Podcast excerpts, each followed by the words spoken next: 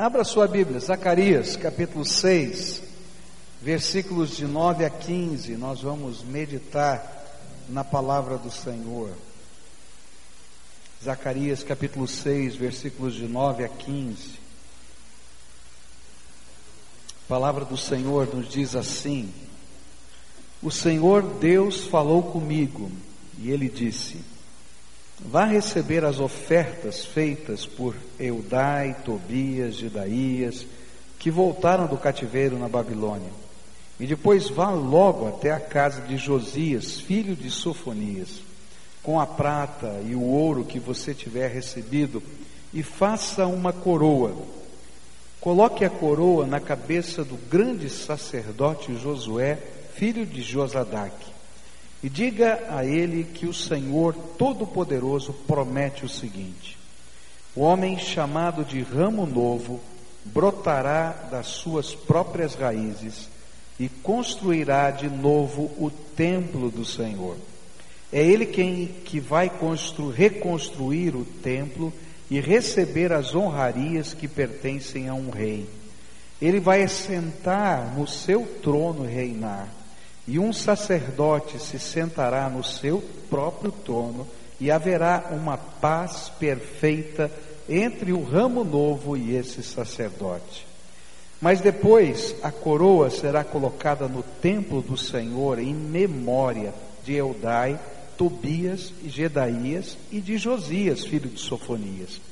Pessoas que moram longe de Jerusalém virão ajudar a construir de novo o templo do Senhor. Aí vocês saberão que o Senhor Todo-Poderoso me enviou a vocês. Tudo isso acontecerá se obedecerem com todo o coração às leis do Senhor, o Deus de vocês. Querido Pai, em nome de Jesus, nós estamos aqui reunidos e tentamos, Senhor, de todo o nosso coração adorá-lo, bem dizer o teu nome.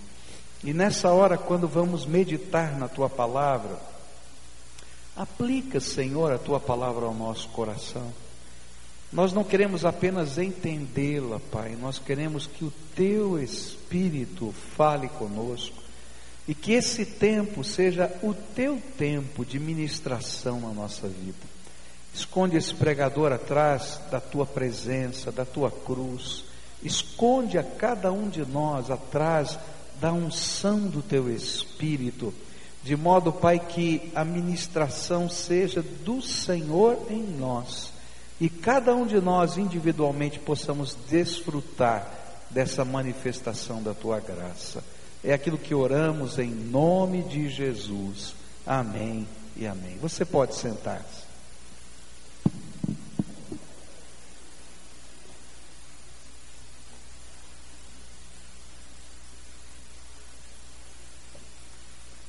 Parece que essa chuvinha atacou meu nariz também, né? Então, estou aqui meio resfriado ainda.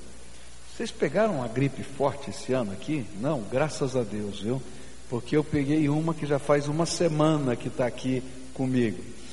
Nós começamos a estudar o capítulo 6 de Zacarias e vimos hoje pela manhã os primeiros versículos desse capítulo que falavam de uma profecia a respeito do futuro. Falava daquilo que a Bíblia chama de julgamento das nações. E agora, nessa segunda parte do livro, que começa no capítulo 6, as visões de esperança que estavam fixadas na construção do templo se transformam em visões proféticas. E é por isso que os livros de Zacarias e Daniel são chamados de o Apocalipse do Antigo Testamento. E esta profecia que está aqui colocada fala de algo que vai acontecer no futuro e fala de algo que estava acontecendo no presente. É muito comum isso é, na, nas profecias do Antigo Testamento, você ter um cumprimento profético imediato, estava falando de ofertas, estava falando da reconstrução do templo, estava falando de coisas que eram é, do cotidiano daquele povo, mas também estavam falando daquilo que aconteceria depois do julgamento das nações, que nós vimos hoje pela manhã. Ah, a palavra de Deus nos fala que os judeus, durante a grande tribulação, crerão em Jesus como Messias e a nação de Israel seria purificada. Isso você vai encontrar em vários textos da Bíblia, especialmente no livro de Romanos, no capítulo 11, onde fala que o judeu vai chegar um momento na história que ele vai entender que o Messias Jesus era o Messias que eles estavam esperando e que eles não reconheceram. E a Bíblia coloca esse fato durante a grande tribulação. E quando tiver no fim dessa grande tribulação, no dia do Senhor, as nações vão ser então julgadas pelo Senhor, e os pecados contra o povo de Deus, a perseguição que vai, eh, vai acontecer durante a grande tribulação, é, também serão ali julgados. Mas naquele momento vai haver uma intervenção poderosa do Senhor, na volta do Senhor Jesus, e uma, um, uma restauração de Israel. É no meio desse contexto que Zacarias 6 está colocando a sua profecia. É disso que ele está falando aqui. O Messias então seria coroado, sacerdote e rei, para governar sobre o seu reino milenial de retidão e paz. É importante a gente entender um pouquinho sobre isso, que no contexto de Israel, nunca o sacerdócio e o governo estiveram vinculados. Vai acontecer no período interbíblico uma fusão desses dois é, e uma proeminência, vamos dizer assim, do papel sacerdotal, mas na história de Israel mesmo, a gente não vai encontrar isso. Então, a única vez que um rei tentou unir a questão religiosa com a questão política foi o rei Uzias, quando ele tentou queimar o incenso, e ele foi repreendido pelos sacerdotes, repreendido pelos profetas, e Deus julgou essa intenção como maligna, e o que fez? Imediatamente, enquanto ele estava queimando o incenso, lepra veio sobre aquele homem, como um sinal, não quero essa mistura, tá? E é por isso também que nós, como batistas, defendemos a separação entre igreja e Estado. Toda vez que na história a igreja e o Estado cumpriram um papel igual de governar as pessoas, não foi bem na história.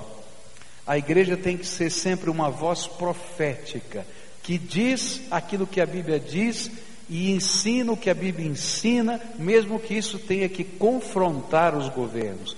Ela pode sim abençoar, ela pode sim orientar, mas um pastor não deve ser o governador e vice-versa. E o que eu entendo é que deve haver uma separação entre a instituição igreja e a instituição Estado. Porém, aqui acontece algo diferente. As ofertas são trazidas, aquela naquele tempo para poder haver facilidade de câmbio, não é? Porque não tinha banco, não tinha essas coisas. Essas ofertas, elas eram trazidas em metais preciosos, prata e ouro. Então esses homens que vieram da Babilônia trazendo ofertas da Babilônia para a reconstrução do templo, chegaram lá e chega o profeta, pega aquelas, aquelas, aquelas ofertas e faz uma coroa simbólica que não vai ficar na cabeça do sumo sacerdote Josué, coloca essa coroa e diz: Olha, você é um símbolo do Messias que vai chegar, o renovo prometido. E essa é uma palavra profética, é um termo profético, um dos nomes do, do Messias.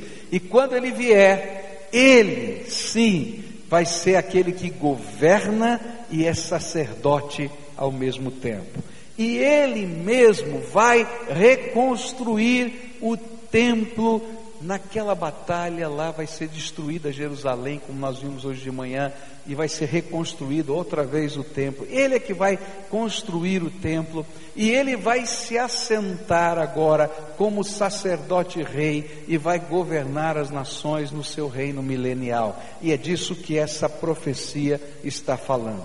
Bom, se é assim, então quais seriam os elementos deste ato profético? Ato profético era aquilo que um profeta fazia como uma lição figurada. Ao invés de dar uma mensagem só, ele ia lá e fazia um, uma cena. Ele pegava, fazia a coroa, colocava sobre a mitra, chamava as pessoas, estão vendo o que eu estou fazendo? Um dia vai acontecer isso, assim, assim, esse ato profético. Quais eram os elementos desse ato profético e o que eles nos ensinam para hoje, não somente para o futuro? Versículos 9, 10 e 15 vão falar sobre a oferta dos exilados. O Senhor Deus falou comigo e ele disse: Vá receber as ofertas feitas por Eldai, Tobias, Gedaías, que voltaram do cativeiro da Babilônia. Verso 15: Pessoas que moram longe de Jerusalém virão ajudar a construir de novo o templo do Senhor e aí vocês saberão que o Senhor Todo-Poderoso me enviou a vocês. Tudo isso acontecerá se obedecerem com todo o coração às leis do Senhor, o Deus de vocês. Profeticamente, Deus disse a Zacarias: não tinha acontecido ainda. Deus falou para o profeta: três judeus respeitáveis estão chegando da Babilônia, trazendo ofertas de ouro e de prata para a construção do templo. E aí Deus disse para Zacarias, o profeta: eles vão ficar hospedados na casa do Josias, que também era chamado de Rei. Ele aparece em 6,14 com esse nome, que significa o benevolente, era o apelido dele. Então esse homem devia ser um homem de coração bom.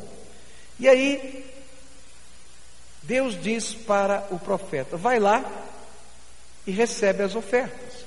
Então eu queria que você entendesse a cena. Aqueles homens viajaram milhares de quilômetros para chegar a Jerusalém. Chegam trazendo uma oferta. Qual é o propósito da oferta? Você lembra? A construção do templo. De repente, naturalmente, naquele tempo, ninguém ficava falando que estava trazendo ouro e prata. Ainda mais nas, nas estradas perigosas que existiam, e ainda mais na cidade de Jerusalém, que não tinha muros e não tinha estrutura nenhuma de defesa. Então todo mundo estava quietinho, era um segredo absoluto. E de repente bate na porta o profeta e diz assim: Chegaram Fulano, Beltrano Ciclano. E o dono da casa olha e diz: Chegaram. Então eu tenho uma mensagem de Deus para eles. Então entra, profeta, por favor. Aí vem o profeta. E diz assim: Vocês trouxeram uma oferta em ouro e prata para a construção do templo. E eles disseram: Ah, sim, graças a Deus. Pois bem, Deus me mandou vir aqui e disse para você me entregar essa oferta. Já começa aí a confusão. Imagina você nessa cena. Bom, e o senhor vai fazer o que com essa, com essa prata, esse ouro? Deus me mandou fazer uma coroa que eu vou colocar sobre a mitra de, do sumo sacerdote Josué e depois colocar essa coroa como um memorial que vai ficar no templo até a vinda do Messias. Aí eu não sei você, eu tenho que falar a verdade. Eu sou italiano italiano tem alguns defeitos. E um dos defeitos do italiano é ser meio seguro. Sabe, mão assim fechada, né? Eu já começaria a pensar, mas era para o templo, não é para fazer coroa. E puxa vida, vai ficar guardada essa coroa, todo esse tempo, nós estamos precisando agora. Fosse agora dizer, Senhor, as cadeiras que eu estou precisando, Senhor. Estou falando sério. Não é verdade? Não, para para pensar.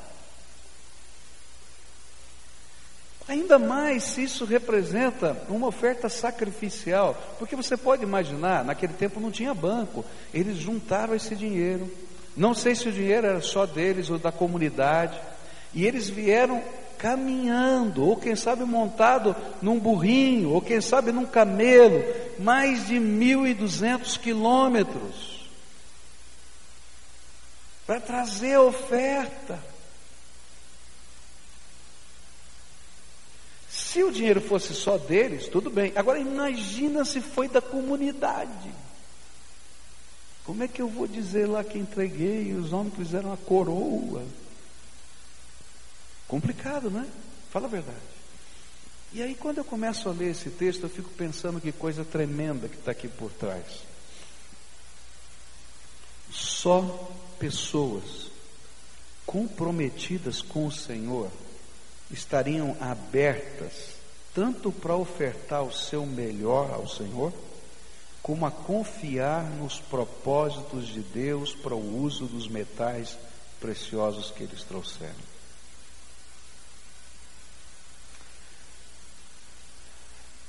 Há uma coisa linda aqui nisso, que a gente precisa aprender. Deus move o nosso coração e quando nós damos ofertas ao Senhor, ou quando nós entregamos o nosso dízimo e nós colocamos na mão de Deus, nós precisamos aprender a confiar no que Deus quer fazer com aquilo que nós ofertamos. Alguns anos atrás eu tive um problema de família. Eu mandava um certo recurso para a mamãe em casa, para a casa dela a mamãe pegava o recurso e dava para outras pessoas. E eu ficava bravo, assim, eu estou dando esse dinheiro para minha mãe.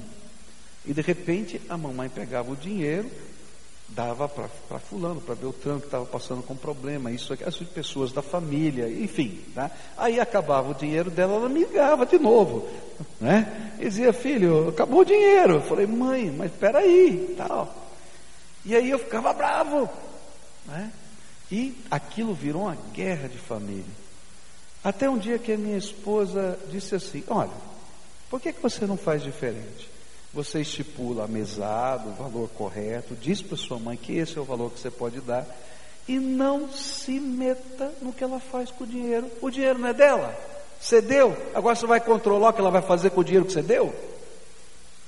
Mas é uma grande tentação, às vezes, a gente imaginar que aquilo que nós estamos dando para alguém, ou aquilo que nós estamos dando ao Senhor, ainda é nosso que nós podemos controlar do nosso jeito da nossa maneira. Por isso, quando chegou aquele profeta, só porque aqueles homens eram homens do Senhor, porque se não fossem, não aceitariam isso. Eles creram na palavra do profeta e eles disseram: tá bem, eu trouxe para Deus. Então Deus quer fazer isso, Ele tem algum propósito. Louvado seja o nome do Senhor. É tão importante isso que aquela coroa fica guardada no templo e fica guardada até a volta do Senhor Jesus. Né? A ideia é até a vinda melhor do Messias. Lá quando o templo foi saqueado e destruído no ano 70, essa coroa desapareceu foi roubada, tá? Mas ela ficou lá até a, a vinda do Messias, como um memorial de que essa profecia veio do Senhor. Mas a Bíblia diz também que era um memorial a favor desses homens, homens de Deus, que quando entregam, entregam.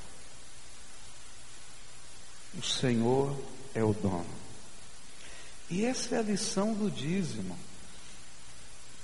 Por que que quando a gente entrega o dízimo, eu não destino o dízimo para algum propósito? Eu posso destinar uma oferta para um propósito, mas o dízimo não é meu. O dízimo pertence ao Senhor e eu entrego no templo, na igreja que eu sou membro, que eu frequento, para o sustento da casa de Deus e isso é a minha responsabilidade. E Deus vai julgar aqueles que estão administrando esses recursos. porque não me pertence, pertence ao Senhor. E essa é a lição que esses homens estão nos ensinando de uma maneira tão, tão clara e tão bonita. Mas ao chegar essa oferta, né, aquele segredo, Deus vai mudar tudo isso. Mas quais seriam os ensinos que esses homens têm para nós? O que que Deus queria ensinar colocando o ouro e a prata que eles trouxeram no templo e não na construção? Primeira coisa que Deus queria ensinar, além desse ato profético do futuro, que o Messias iria unir essas duas, essas duas vertentes da vida, o sacerdócio e também a, a, o governo, ser rei. Deus estava ensinando para aquele povo a lição do suprimento. De onde vem o nosso suprimento? De onde vem o nosso sustento? E aqueles homens seriam um memorial de que sempre que Deus nos chama, eles não, não somente nos capacita com o seu poder, mas nos dá os meios para cumprirmos a missão que Ele designou para nós.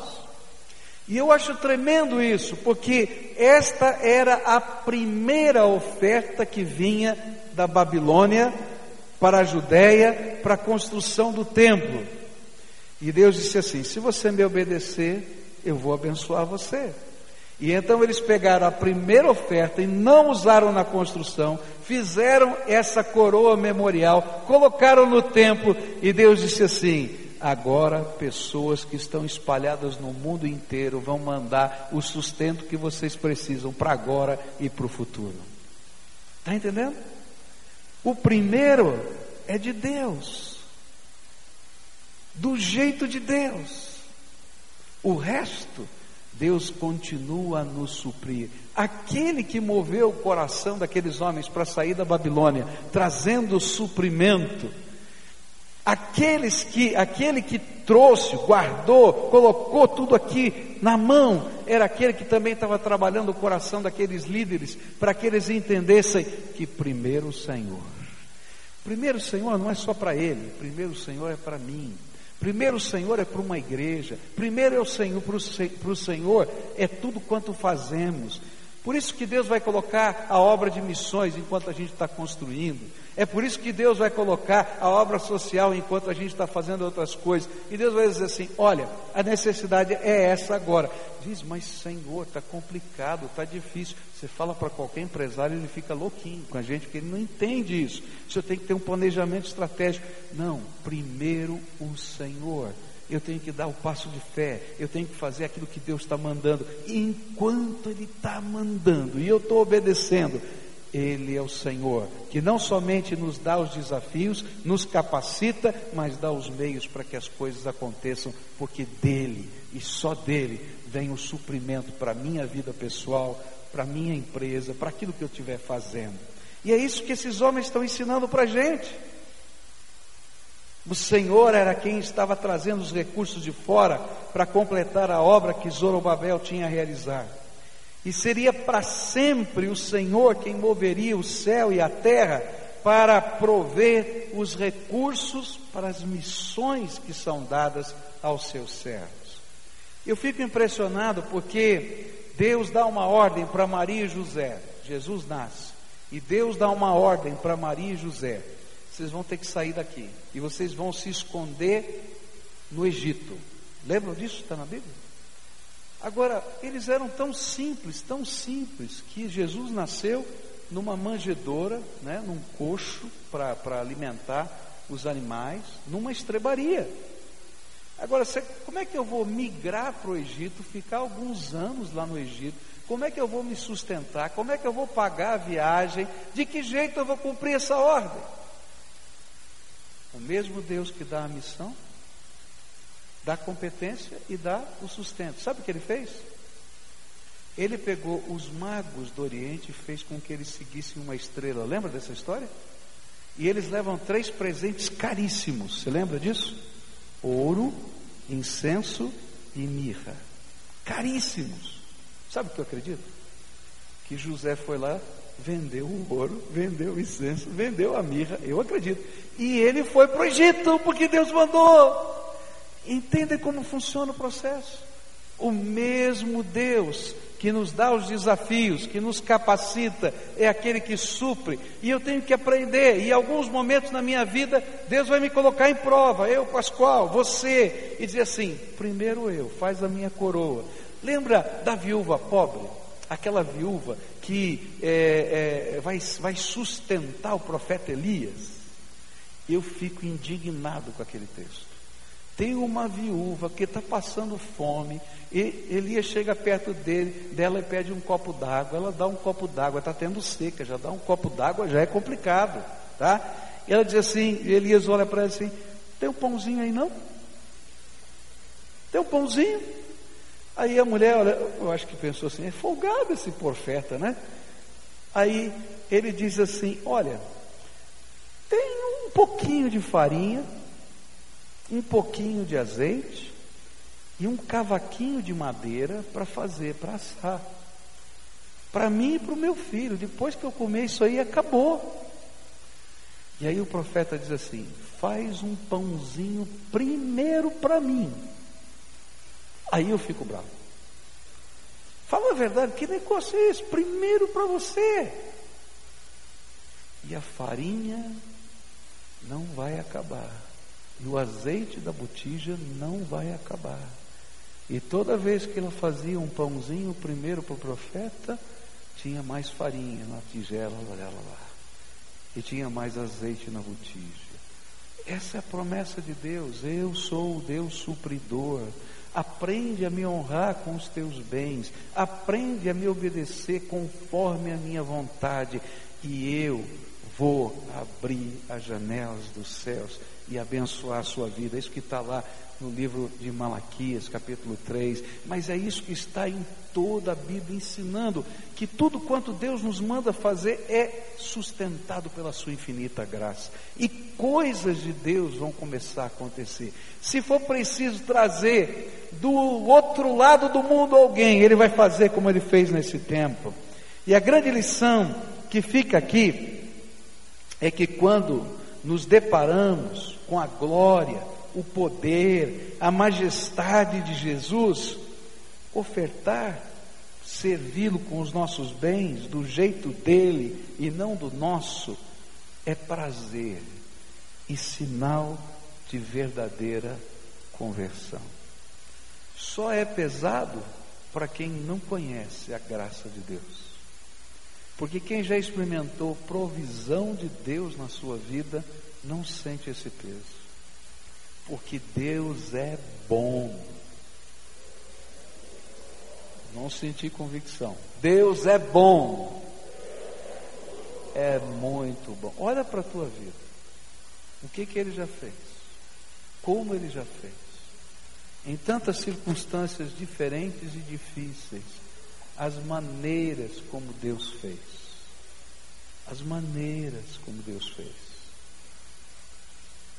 Olha, eu não tenho nem como contar como Deus faz. Como Deus faz. Isso que está aqui nesse texto eu já experimentei tantas vezes. Vivendo, entregando e recebendo. Nos momentos mais críticos. Porque Deus faz coisas tremendas. E esse texto está aqui para dizer: Deus supre e ensina a nação, e ensina o sacerdote, e ensina Zorobabel, que eu acho que quando Zorobabel, porque quando a gente é administrador é complicado, né? Zorobabel olhou aquele negócio e colocando na, na, na mitra, meu Deus do céu, eu conseguiria fazer isso, aquilo, aquilo outro. E aí o profeta está dizendo: não faria, porque se eu não abençoar, não vai. Segunda coisa que eu aprendo aqui nesse texto, eu acho tremendo. Versículos 10 a 13 diz assim: Vá receber as ofertas feitas por Reudai, Tobias, Gedaías, que voltaram é, do cativeiro da Babilônia, e depois vá logo até a casa de Josias, filho de, de, de, Sofonias, com a prata e o ouro que você tiver recebido, faça uma coroa, coloque a coroa na cabeça do grande sacerdote Josué, filho de Josadac, e diga a ele que o Senhor, Todo-Poderoso promete o seguinte: o homem chamado de ramo novo brotará das suas próprias raízes e construirá de novo o templo do Senhor. E é ele que vai reconstruir o templo e receber as honrarias que pertencem a um rei. Ele vai sentar no seu trono e reinar. E um sacerdote se sentará no seu próprio trono e haverá uma paz perfeita entre o ramo novo e esse sacerdote. O segundo elemento foi a coroação do sumo sacerdote Josué. Zacarias pega as oferendas, faz uma coroa que tem dois estágios, tem a parte de baixo, tem uma parte mais alta, como um rei usava, um diadema, e colocou essa coroa em cima da mitra do sumo sacerdote. E disse: Josué, essa coroa não é para você não. Estou colocando aqui, mas ela não é para você.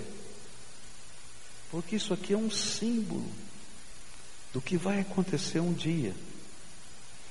Essa coroa é a coroa do Messias, o rei que é sacerdote. Como se do trono cortado de Davi, porque Jesus é filho de Davi, e Davi era o rei, e da sua descendência deveria estar surgindo o rei, mas quando aquele país foi aniquilado, a dinastia davídica acabou, então o tronco estava cortado. Desse tronco vai sair um raminho novo. Por isso esse título, Ramo Novo. Esse é o Messias, um ungido de Deus que vai reinar e que vai ser sacerdote de Deus nessa terra. E Deus faria brotar novamente a árvore, e sobre a sua cabeça colocaria novamente a coroa, a mitra, e ele reconstruiria o templo. Há três coisas simbólicas aqui nesse trecho que são tremendas. A mitra. A mitra fala da missão sacerdotal de Jesus Cristo. Há duas coisas tremendas que Jesus fez e faz por nós. Por isso ele é o sumo sacerdote, diz a Bíblia. Segundo a ordem de Melquisedeque, que era rei de Salém e sacerdote do Deus vivo, o rei sacerdote. E ele também é rei e sacerdote. Porém, na missão sacerdotal de Jesus, tem duas coisas tremendas. A primeira é que ele é um sacerdote completo. Porque eu, se fosse sacerdote naquele tempo, a única coisa que eu podia fazer é quando você trouxesse uma ovelhinha, ou trouxesse uma pombinha, e dissesse: Olha, sou pecador, e o salário do pecado é a morte, e para você nunca esquecer que o salário do pecado é a morte, a única coisa que eu poderia fazer como sacerdote, e eu acho que eu não conseguiria ser um bom sacerdote, era pegar um cutelo e matar o bichinho na tua frente. Graças a Deus que o culto cristão é assim eu não ia conseguir. Fala a verdade, porque era muito complicado. Você já pensou, você chegar no templo, o sacerdote dizia assim: põe a mão na cabeça desse bichinho. Aí você põe a mão na cabeça do bichinho. Diz assim: os teus pecados são consequência, tem como consequência morte. Então, quando você estivesse colocando a mão na cabeça, era como que simbolicamente os teus pecados tivessem sido transferidos simbolicamente para esse bichinho. Não é que o pecado ia para o bichinho, era um símbolo para as pessoas entenderem que o pecado mata. E aí ele vinha com o cutelo e degolava o bichinho. E você tinha que ficar assistindo. Por que, que você tinha que ficar assistindo? Porque o teu pecado mata. Agora, sabe por que Jesus é o perfeito sacerdote? Porque ele foi o Cordeiro de Deus que tira o pecado do mundo. Sabe o que aconteceu? O Deus Todo-Poderoso te amou tanto, tanto, tanto, e ele sabia que o teu pecado mata você, destrói a tua alma, destrói a tua vida, a tua relação com o Pai eterno. E então, ele se esvaziou e tomou o teu lugar. E ele foi o cordeiro. E ele mesmo se ofereceu naquela cruz por nós. Ele é o perfeito sacerdote. Mas não para aí, queridos. Porque quando ele ressuscitou dentre os mortos, ele subiu ao trono de Deus, ele está ao lado do Pai, na sala do trono. E por causa daquilo que ele fez por você, por causa do sangue que ele verteu, verteu e que perdoa o meu e o seu pecado, as suas orações podem ser ouvidas. E Deus pode levar, Jesus pode levar você à presença de Deus. E você pode se assentar na sala do trono com o Todo-Poderoso. E é por isso que não existe outra pessoa capaz de mediar as suas orações, de carregar as suas orações até Deus, de abrir a porta do céu para que Deus ouça as orações, a não ser Jesus Cristo, o sacerdote aquele que tomou o meu lugar e o seu lugar na cruz do Calvário, que está vivo, assentado ao lado direito do Pai, e que toda vez que você ora, ele diz: Senhor, Pai, escuta essa oração, porque o meu sangue foi vertido por ele, e eu agora apresento essa, essa oração, e é por isso que a gente ora em nome de Jesus Cristo, nosso Salvador. Não tem nenhum santo que tenha feito isso por você. Não tem nenhuma entidade espiritual, orixá ou sei lá o que, que tenha feito isso por você. Só Jesus Cristo, o Senhor. Ele é o nosso sacerdote. Se você não tiver Ele como Senhor e sacerdote, você não vai chegar à presença de Deus. A palavra de Deus diz: Eu sou o caminho, a verdade e a vida, e ninguém vem ao Pai senão por mim. Não tem outro jeito. Ele é o perfeito sacerdote.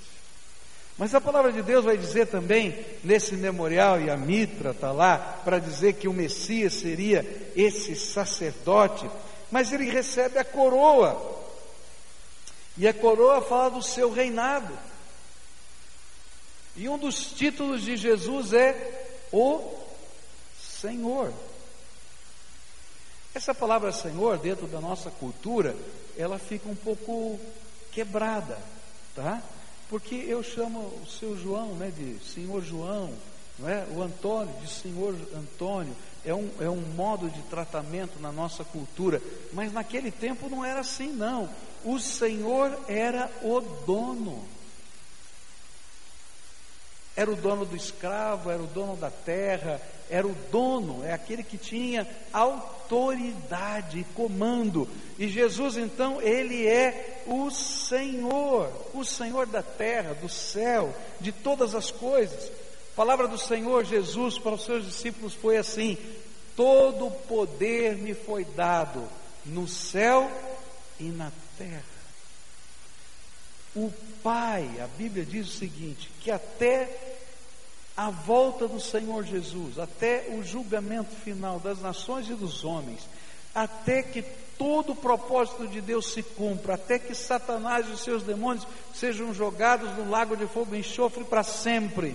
A Bíblia diz que até que todos os inimigos do Deus Altíssimo sejam colocados como estrado dos pés de Jesus, todo o poder lhe foi dado no céu e na terra. E quando ele terminar essa obra, sabe o que ele vai fazer? Ele vai devolver tudo isso e o reino ao Pai e glorificar o Pai. É tremendo, é isso que está na Bíblia. E a Bíblia está dizendo que esse Senhor Jesus, tremendo, poderoso, ele agora reina, porque Deus entregou a ele todo o poder. no céu e na terra. E ele vai um dia julgar as nações, como nós já vimos hoje pela manhã, e, e, também todos os homens, conforme está lá em Mateus 25, quando eles vão se apresentar diante de Jesus. Ele é o Senhor. Uma grande tolice é quando a gente imagina que é dono do nosso nariz.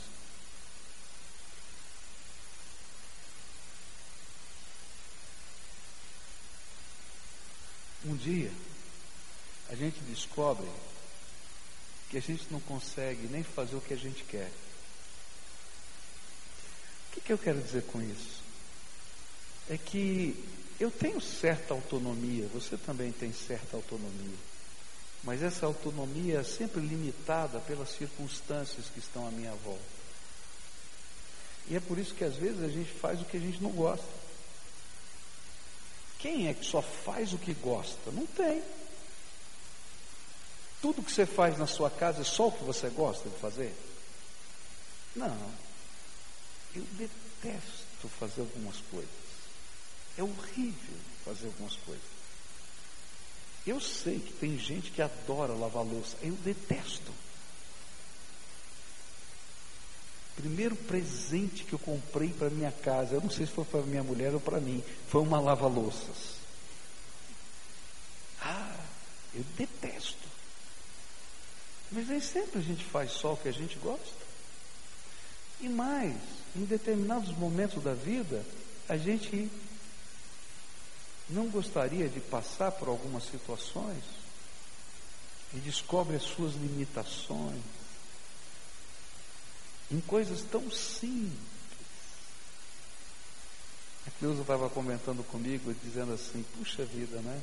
Tem coisas tão simples da vida, como por exemplo andar, correr, né? Que quando a gente perde essa habilidade, essa facilidade, né? doença tem tido dificuldades com isso, a gente diz assim: puxa vida, era tão simples, a gente não dava nem bola para isso, né? E de repente uma coisa tão importante. Queridos, você não é dono, não. Você sabe quantos anos você vai viver? Graças a Deus que eu não sei. Não é verdade? Senão ficava todo mundo na contagem regressiva. Ai meu Deus, menos um. Deus é sábio. Né? A gente sabe que é menos um quando a gente faz aniversário, né? E eu não sei se a gente faz festa de aniversário porque a gente sabe que é menos um, porque a gente comemora. Até hoje eu não entendi, né? Mas, não é verdade? Aquela, aquele processo todo na vida da gente.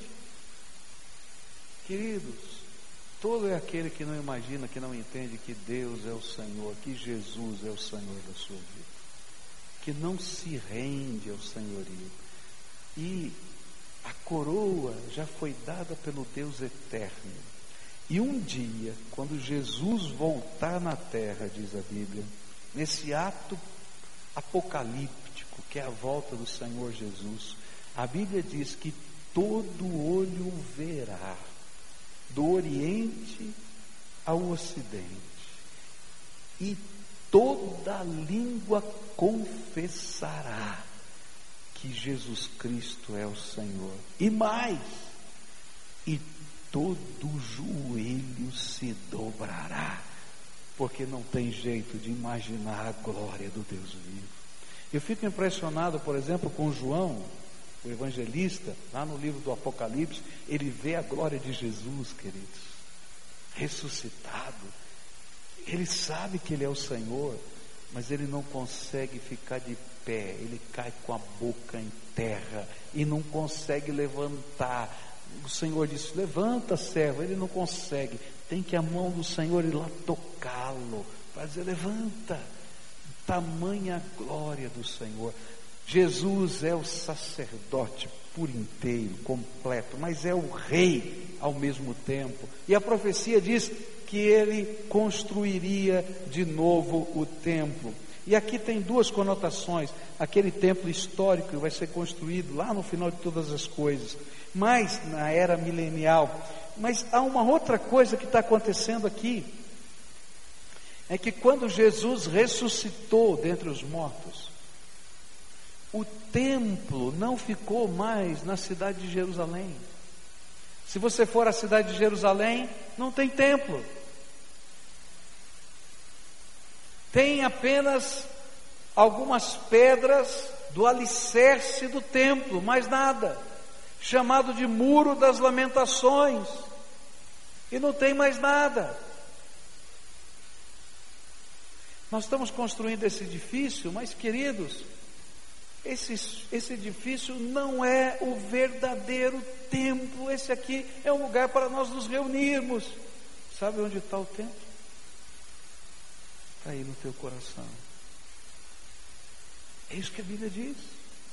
E ele está construindo um templo, diz a Bíblia, aonde as pedras do templo são pedras vivas, pessoas que amam a Deus, que servem a Jesus, e umas conectadas às outras em amor e misericórdia, servem ao Todo-Poderoso.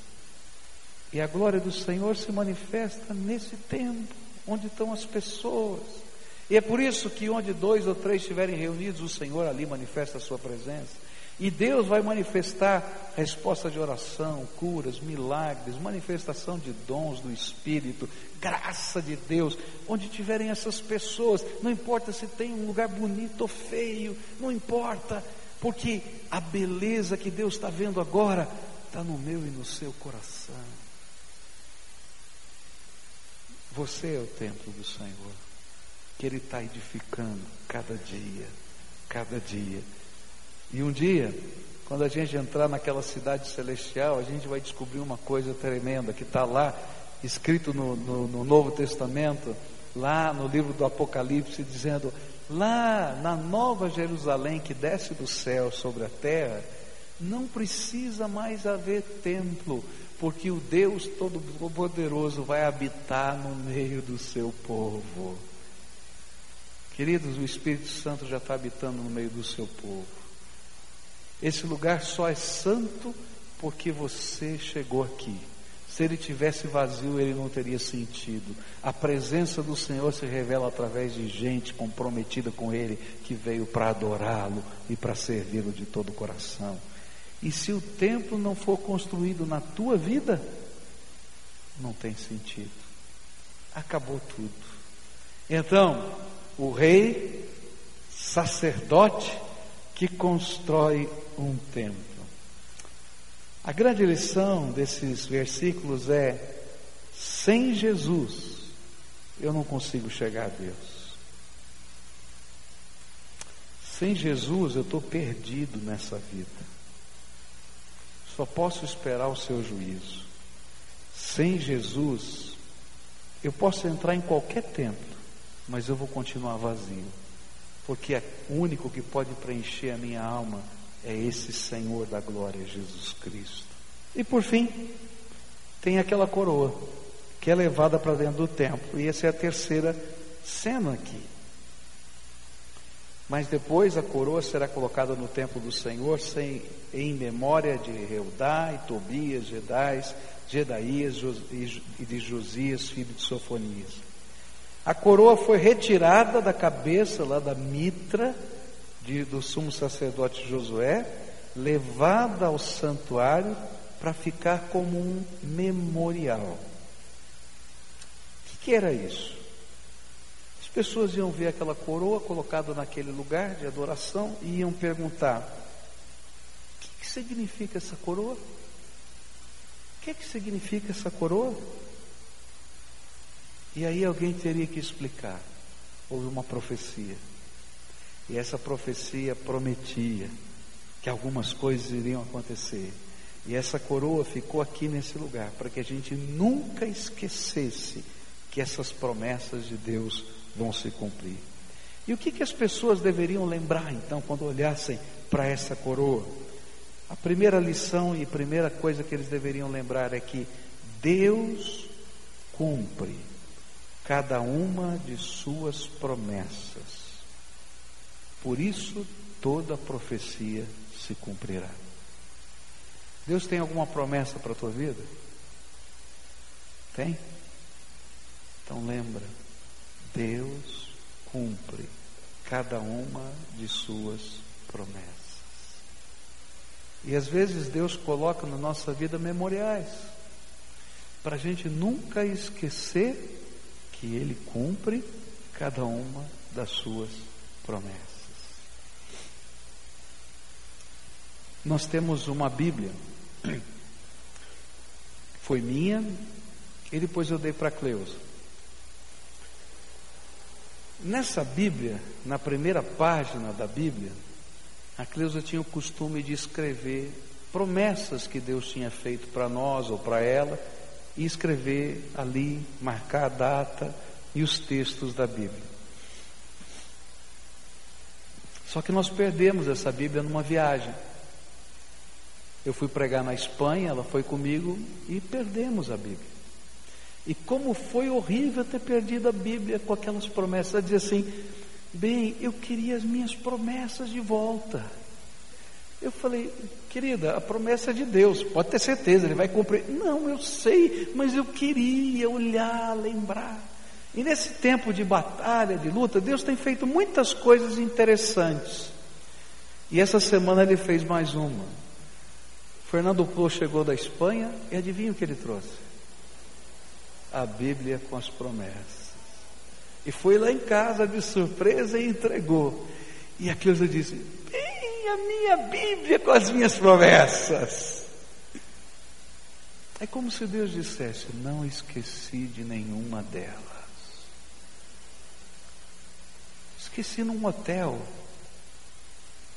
lá em Madrid. Esse homem mora no norte da Espanha. Como é que a Bíblia chegou? Não sei, mas está na minha mão. Graças a Deus. Entende o que eu estou falando? Que Deus coloca na nossa vida são memoriais. Para ela, o memorial era aquela Bíblia. Ela olha para aquelas promessas e lembra: Senhor já cumpriu essa, essa, falta essa, falta aquela outra. Ou tem mais essa que eu quero anotar. E aquilo se torna um memorial. Cada vez que a gente olha e diz: Senhor, eu creio que o Senhor vai cumprir cada uma das suas promessas. Deus queria que aquele povo lembrasse que um dia, um dia viria o Messias. Deus queria que aquele povo soubesse que Zorobabel, que começou a construir aquele templo, ia terminar. Deus queria que eles nunca esquecessem que o suprimento vem do Senhor. Deus queria que eles soubessem que Ele cumpre cada uma das suas promessas.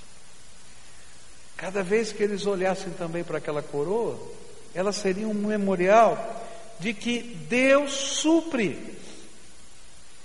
Aquele dinheiro não foi usado. Mas a palavra de Deus e a história nos diz que veio dinheiro de tantos lugares do mundo para eles terminarem aquela obra. Porque Deus cumpre as suas promessas e Ele é que sustenta a nossa vida. E a terceira coisa que Deus queria que eles nunca esquecessem olhando para aquela coroa que estava lá como um memorial.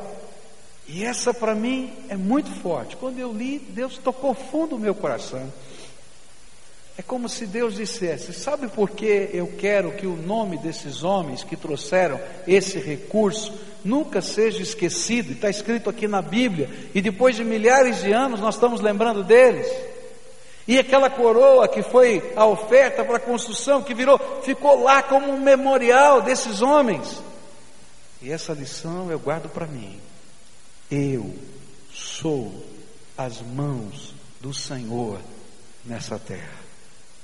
Aquele memorial era também para que se lembrassem sempre que quando vivemos de uma maneira desapegada e ofertamos sacrificialmente, nós nos tornamos as mãos do Senhor aqui na terra.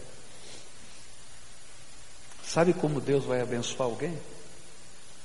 Quem sabe o seu vizinho que está passando por uma luta? Quem sabe um parente teu que não tem comida em casa? Quem sabe um amigo teu que está vivendo uma outra situação? Eu não sei o que é. Deus vai tocar no teu coração e vai dizer assim: Você é a minha mão. Vai lá e abençoa. E abençoar às vezes é levar o suprimento, abençoar às vezes é arregaçar as mangas e lavar a louça, detesto. Mas Senhor, se o está mandando, eu vou lavar. Está entendendo?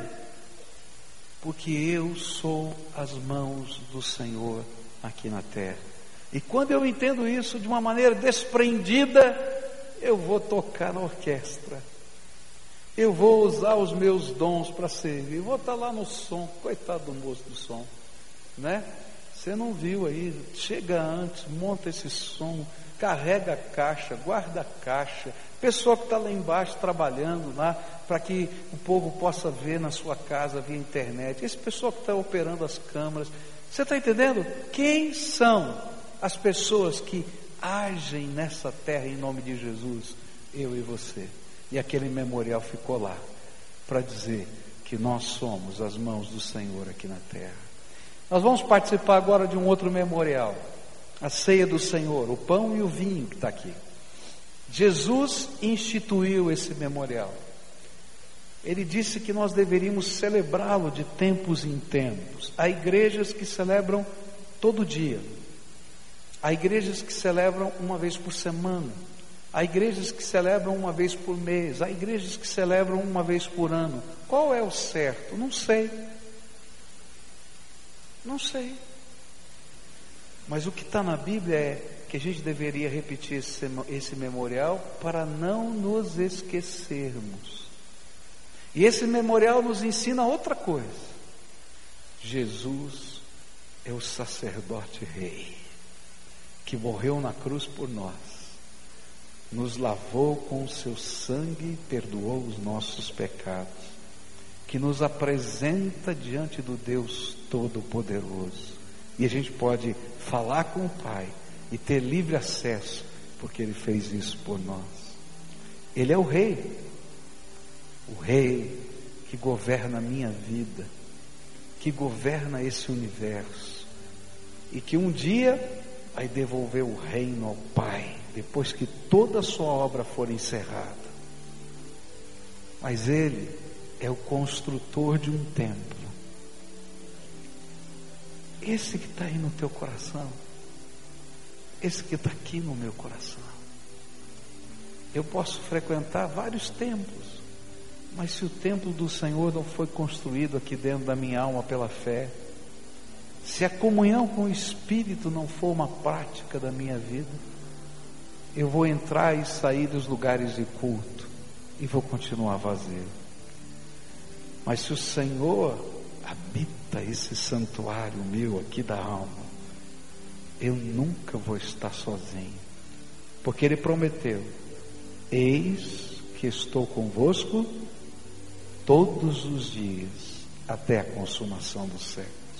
Então agora eu queria convidar você, que um dia já recebeu Jesus como Senhor e Salvador da sua vida. Você que pela fé um dia deu a sua pública profissão a sua pública proclamação da sua fé, dizendo que Jesus é o Senhor da sua vida, o seu Salvador, o seu único mediador. Você que está em comunhão com a sua igreja, e com Jesus e com a sua igreja, com o povo de Deus, a participar conosco desse memorial e lembrar que Ele é o seu sacerdote, o seu rei, e Ele está construindo o seu templo. Adoremos ao Senhor.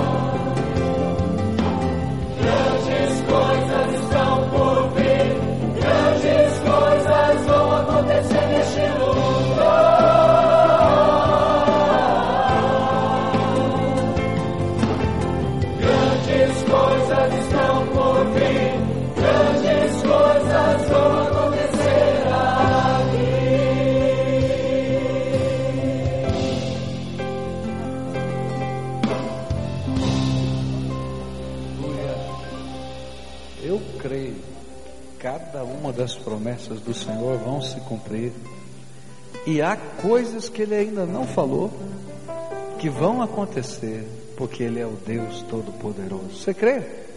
Crê? Há alguém que deixou de ser servido do pão e do vinho? Por favor, dá um aceno para a gente ver lá em cima, aqui embaixo. Eu creio que todos foram servidos. Eu queria convidar as irmãs Enilda e Simone para subirem aqui. A palavra do Senhor nos diz de antes de participar desse memorial, a gente tem que fazer algumas coisas. A primeira é olhar para dentro da gente. Examine-se, pois, o homem a si mesmo. E o objetivo não é que a gente se puna e dizer, não estou em condições, não vou tomar. Esse é um memorial da graça, do poder, da misericórdia, da salvação, da reconciliação de Deus. O objetivo é que a gente olhando para dentro da gente diga, Senhor, eu não estou em condições, mas eu quero ser transformado pela tua graça. Porque se eu não quiser ser transformado pela, pela graça de Deus, nem Deus pode abençoar você. O que você não quer. Então, essa é a primeira coisa. Olha para dentro do teu coração. Que é que o Espírito de Deus está falando com você? O que é que você aprendeu hoje? O que é que Ele está falando para você construir de novo? Como é que está o templo do teu coração? A Bíblia fala que esse templo tem que estar cheio da presença do Senhor. Se não tiver cheio da presença do Senhor e ficar vazio, a palavra de Deus diz que nós vamos nos sentir vazios. Então, deixa a graça de Deus encher a tua vida. Segunda coisa que a palavra de Deus nos ensina é que esse é tempo de gratidão e de louvor ao Senhor. Nós vamos daqui a pouquinho orar com essas irmãs e o nosso objetivo vai ser adorar, glorificar, agradecer o Senhor. Mas antes delas orarem, quais são as razões que você traz hoje na sua alma para glorificar o nome de Jesus, para agradecer a Deus? O que é que Deus tem feito hoje na tua vida? Que você pode olhar para cima e dizer: muito obrigado, Senhor.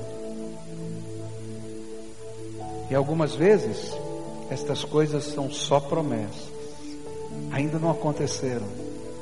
Mas quem tem o olhar da fé, consegue agradecer pelas promessas que virão e tomar posse.